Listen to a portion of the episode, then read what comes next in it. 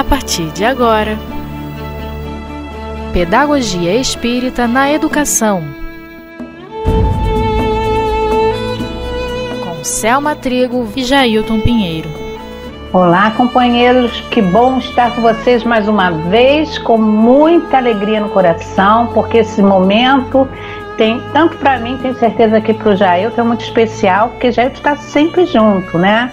É aquele parceiro, aquele companheiro que sempre. Eu digo que é meu anjo guardião, ele vem assim sempre com as colocações que somam por demais essa, esse trabalho de reflexão sobre a família. Tudo bem, Jailton?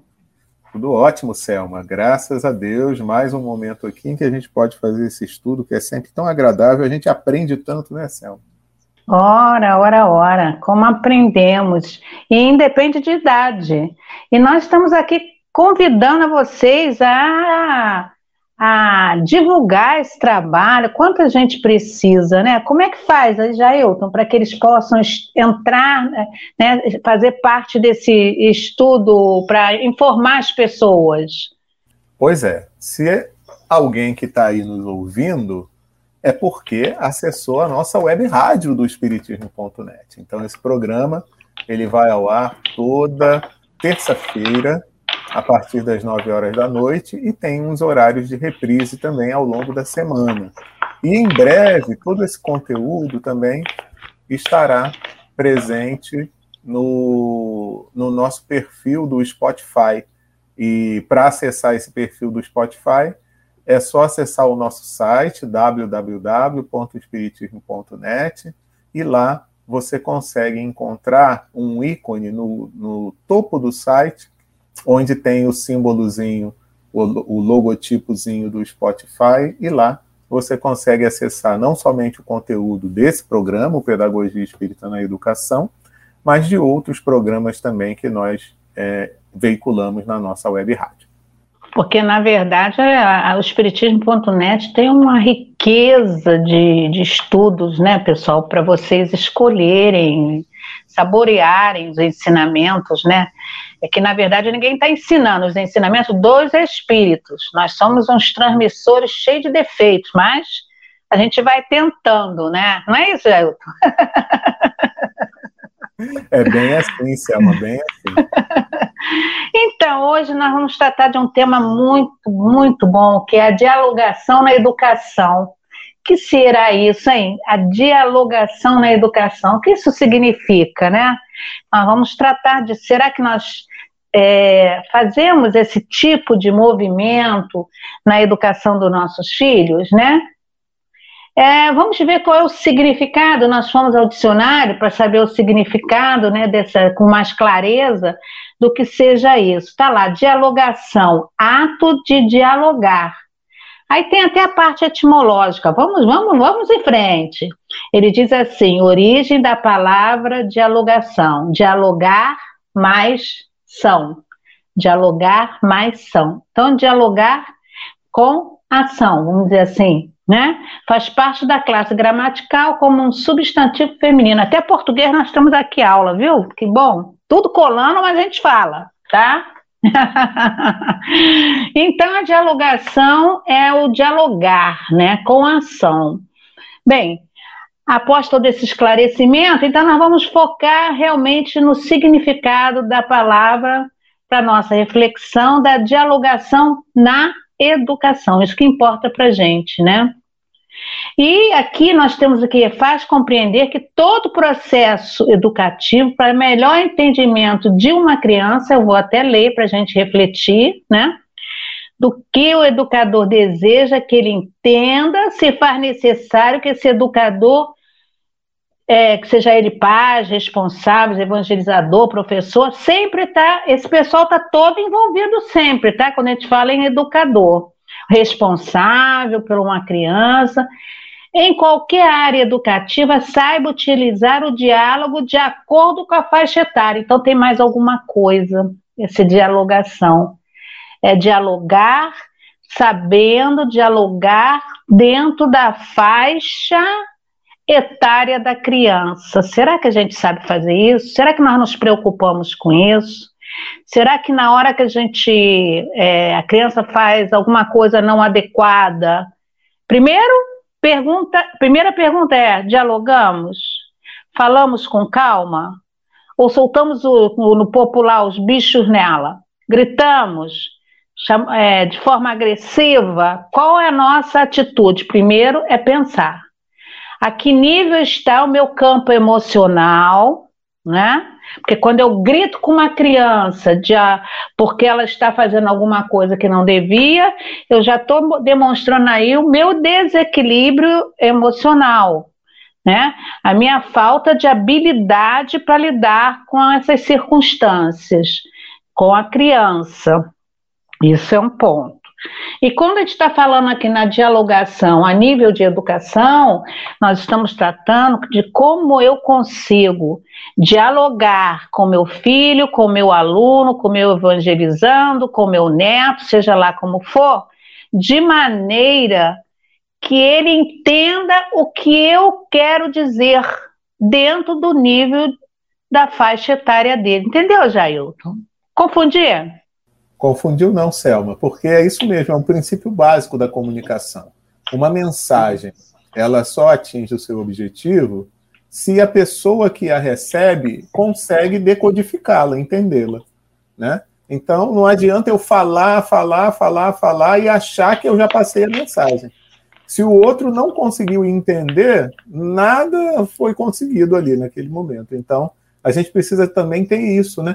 Porque quantas vezes a gente quer passar alguma coisa para o outro, mas a gente passa num formato, numa linguagem que o outro não tem condição de entender, né? Então isso também precisa ser verificado.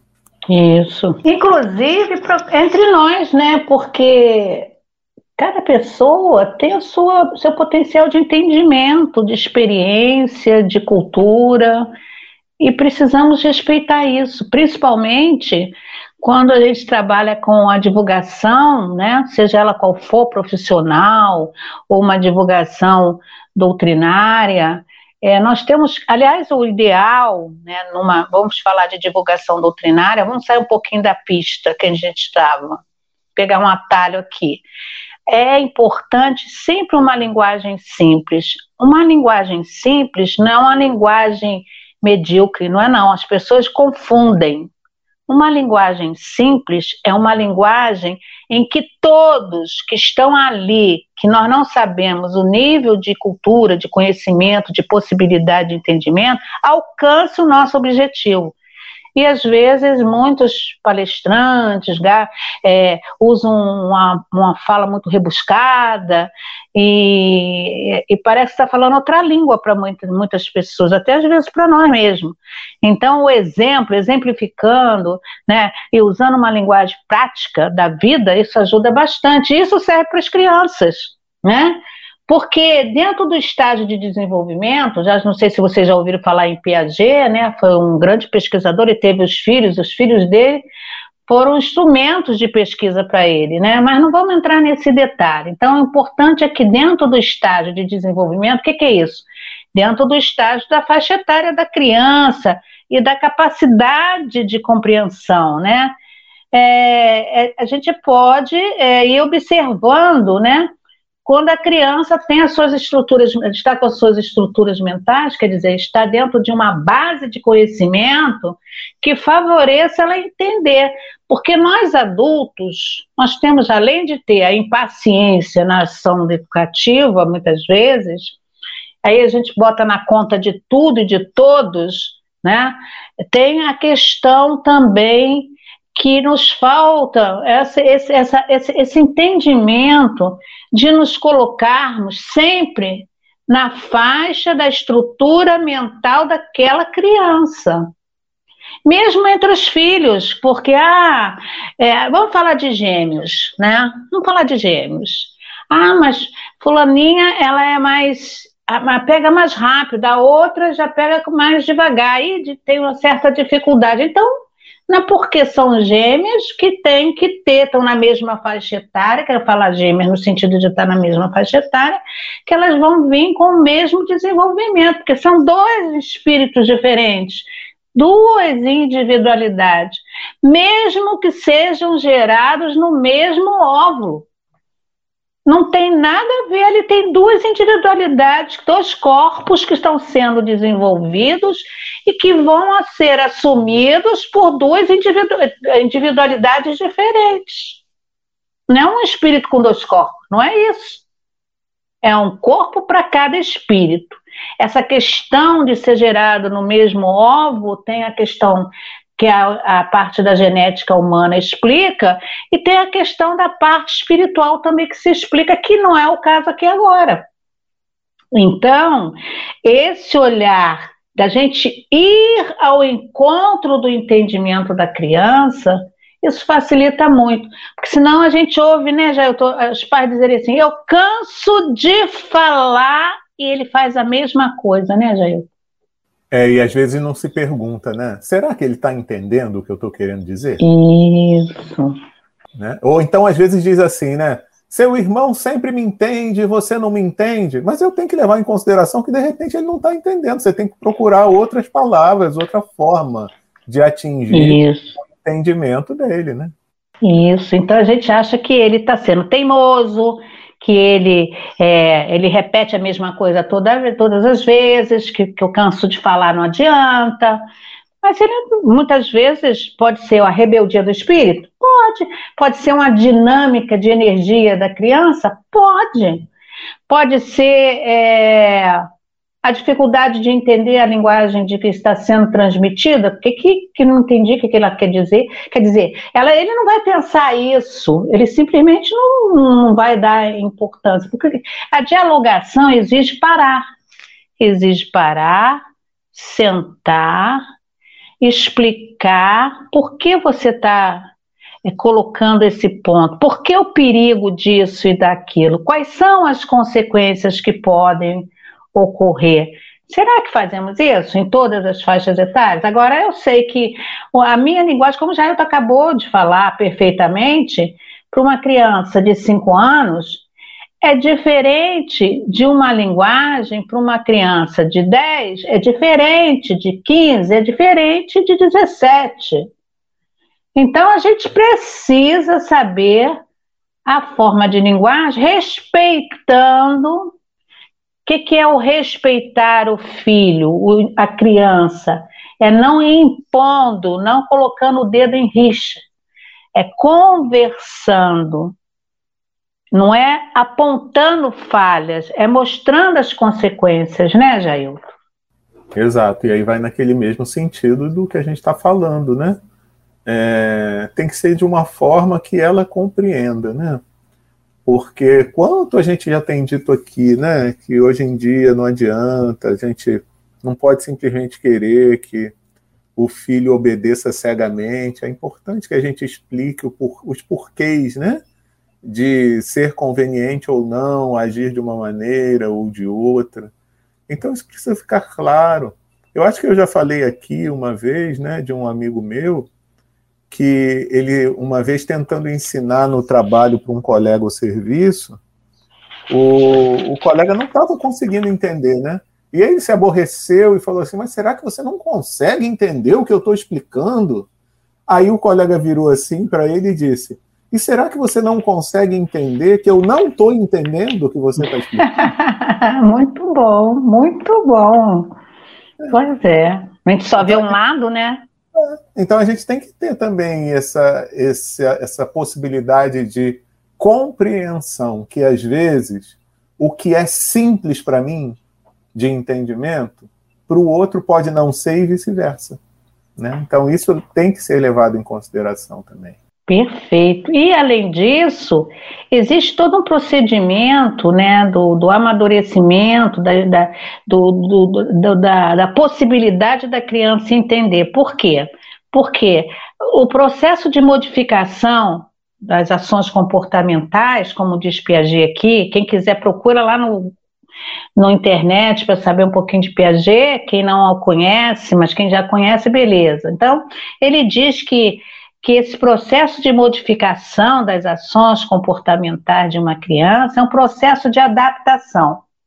Então, você lança uma informação e aí, dependendo do que ele tem de, de recurso no campo da, da, do seu entendimento, no campo da inteligência, né? Ele, ele vai é, a, receber uma informação e ele vai o quê? Adaptar essa informação é, e que, que através da assimilação ele vai assimilar aquilo devagar, né? Há uma lance da, da ideia, ele capta aquilo e conforme o conteúdo, as bases que ele tenha, ele como espírito ou como ser encarnado no campo da inteligência, ele vai receber, ele vai adequar, vai adaptar, vai assimilar, né, que vai ter possibilidade, porque ele tem, ele tem um material anterior que ajuda a ele a assimilar essa questão e absorver. À medida que ele absorve, ele cria novas estruturas interiores. Então, isso para ele passa a ser claro. Mas, enquanto isso, é igual minha sogra falava para mim, que eu também ficava desnorteada, gente. Não sou diferente de ninguém, não. Eu tenho horas que eu perdi a conta. E uma vez, minha sogra, já experiente, eu tive quatro e ela teve doze, então me poupe, né? Ela bateu o recorde, me ganhou. E aí, de 12 ficaram nove, e ela disse assim para mim, com uma calma, filha, pedra mole em pedra, água mole em pedra dura, tanto bate até que fura. Olha que, que ditado popular interessante, que pode é, entrar nesse paralelo aqui do Piaget numa linguagem mais rebuscada de entendimento, né? O que é isso? Você, quando a criança não consegue absorver, não consegue né, é, adaptar a, é, é, no, no, no, quando ele recebe essa informação, ele precisa de uma adaptação, de um tempo para poder o quê? Absorver, né? E se ele absorver pela experiência, aí a estrutura mental dele no interior já existe e se acomoda. O que, que é se, no sentido de se acomodar? Ficar acomodado? Não. Acomoda aquele conhecimento, forma essa estrutura mental. Então, quando fa for falar, ele já sabe que ali existe tal situação, tal perigo, tal risco que não é para ser feito. Ele vai conhecer aquele conhecimento, ele vai entender o porquê daquela fala ele vai interpretar corretamente, né? Aquilo que está sendo dito. Mas para que isso ocorra, ele precisa de uma linguagem apropriada ao entendimento dele. É isso que a gente está falando aqui. Então, à medida que isso vai se adaptando, que essa experiência vai sendo adquirida, que a água mole em pedra dura tanto bate até que fura, Enquanto ele não absorver, enquanto ele não acomodar, ele vai errar de novo. Até que ele desperte. E constrói né, novos níveis superiores de entendimento, que vai formar uma estrutura que vai facilitar ele a entender outras coisas. Assim é o processo de educação, de, de, de aprendizagem através da inteligência. Entendeu, pessoal? E essa estrutura que a gente está é, se referindo aqui é a capacidade que é construída de realizar, a, de realização daquilo que a criança adquiriu. Então, às vezes parece uma teimosia, não, ela não entendeu, ela não, não, não, não adiantou. Porque a gente tem que entender também que cada criança é um ser espiritual que traz suas experiências diferentes, como eu falei das gêmeas ali. Então, vai trazer a sua. A, uma vai entender mais rápido, porque já tem uma estrutura que traz consigo, outra não. Não é isso, Jailton? Isso, e aí olha só onde é que a gente volta, né, Selma? Na observação constante. Isso, isso. Porque se a gente só achar que nós somos bons demais porque elaboramos bem as nossas falas, as nossas explicações. E isso bastaria para que a criança entendesse, mas se a gente não a, a, analisar e observar o, o retorno que ela me dá daquilo que eu falei, eu não tenho como saber se ela assimilou ou não, né? E esse retorno, às vezes, não é só aguardar ela dizer sim, sim, entendi, sim, estou sabendo, sim, vou fazer. Não é o resultado disso em termos de ação também, né, de comportamento. Então, a observação contínua sempre presente. Nossa, perfeito, né? Você está corretíssimo. É porque geralmente está bem, mãe, entendi, tá, né? Isso quer dizer, né? Ah, tá bom. Cara, não entendeu nada. E a mãe, ai, vamos ver se agora ele vai fazer certo, né? Isso é muito comum, às vezes, nos trabalhos de casa, né? Que os, que os professores passam também. É um outro aspecto, né? Aí a mãe vai ficando numa irritação, porque ela tenta explicar, a criança não está conseguindo absorver dentro daquela linguagem que ela acha que está de acordo, e a criança vai ficando também tensa, porque não consegue, não consegue, não consegue. Fora se a mãe não chamar a criança de burra, né? Que é o, é, o, é, o, é o cume, é o ponto máximo da ignorância de um pai e de uma mãe, né? E é uma falta de caridade, né? E até porque não é por aí, é extremamente antipedagógico. Qualquer agressão verbal que mexa com o campo do, da emoção da criança. Os pais não estão ali para isso, eles estão ao contrário para fortalecer o campo mental, emocional e espiritual dos seus filhos, tá? Então não descarrega a sua incompetência, desculpem dizer, né? a sua incompetência de saber expressar o que melhor o seu filho precisa compreender. Isso, eu estou falando a, a, seu filho, estou falando meu filho, filho. Eu não posso falar que é o filho do Jair, porque o Jair não tem filho, mas posso falar assim, né? Os nossos filhos. E o Jair teve um monte de amigos tra que trabalharam com ele, que não deixou de ser filho, que ele cuidou, que ele orientou, que ele direcionou, né, Jair? Vou, vou, vou botar você na roda também, vou tirar não. Pois é, né? Sempre tem esses filhos adotivos aí da vida que a gente é... vai ajudando de alguma forma a orientar, só que como nunca é, é, um caminho de mão única, sempre é de mão dupla, a gente acaba recebendo também a orientação deles todos. Pois é, e é assim, quer dizer, vocês verem que não é só questão de filho, não, é o amigo mais jovem, né? São aqueles que estão ao nosso derredor que precisam de apoio, de orientação, até nisso no trabalho, que ele deu o exemplo aí. Isso tudo faz parte do contexto, né?